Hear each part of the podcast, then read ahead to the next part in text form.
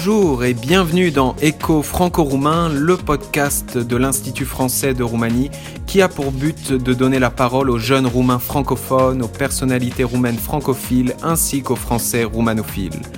Après un long silence, nous entamons une nouvelle série d'épisodes faisant la part belle au lycée bilingue de Roumanie. Et oui, Suite au mois de la francophonie 2021, qui a été riche en animation malgré le format virtuel imposé, des lycéennes roumaines francophones et francophiles avant tout ont envie de partager avec vous une impression, un coup de cœur, une flânerie et que sais-je encore par rapport à leur propre expérience de la francophonie.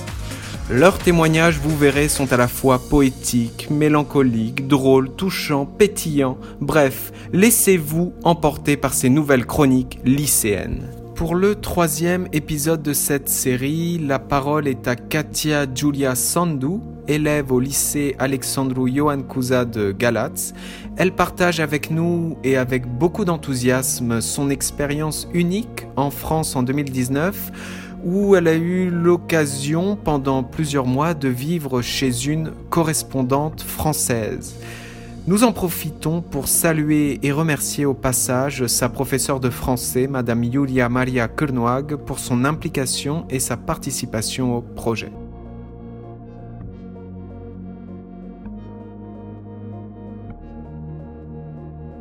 L'expérience qui a changé ma vie. C'était en 2019 quand j'ai eu la merveilleuse opportunité de participer à un échange d'expériences en France pendant un mois en vivant chez ma correspondante. C'était mon rêve depuis l'enfance et j'étais extrêmement enthousiaste. Au début de cette expérience, je n'étais pas dans un très bon état émotionnel et je ne parlais pas très bien le français. Je peux même avouer que j'avais un peu peur c'était la première fois quand je partais loin de chez moi. Mais j'ai eu une chance incroyable. Ma famille d'accueil était la plus merveilleuse que j'ai jamais rencontrée. Pendant la semaine, je restais avec ma correspondante à l'internat et le week-end, j'allais à la campagne chez sa famille. Je suis restée à Riberac, en Dordogne, mais j'ai également visité d'autres villes comme Scarla, mm, Périgueux, Bordeaux, Orléans, Paris. J'ai vraiment aimé Saint-Émilion en Aquitaine. Je peux dire que là-bas, j'ai mangé les meilleurs macarons de ma vie et j'ai goûté au meilleur vin. Un délice. Je me sentais comme si je vivais dans un autre siècle.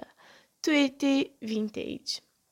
Parfois, je me demande si tout ce que j'ai reçu n'était qu'un rêve. Tout était tellement parfait. Je n'ai plus des parents et cette expérience m'a donné l'impression d'avoir toujours fait partie de cette famille d'accueil française.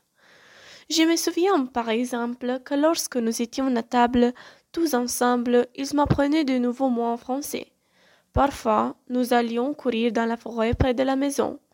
C'étaient des gens extrêmement modestes et ils m'ont appris que le bonheur réside dans les choses les plus simples.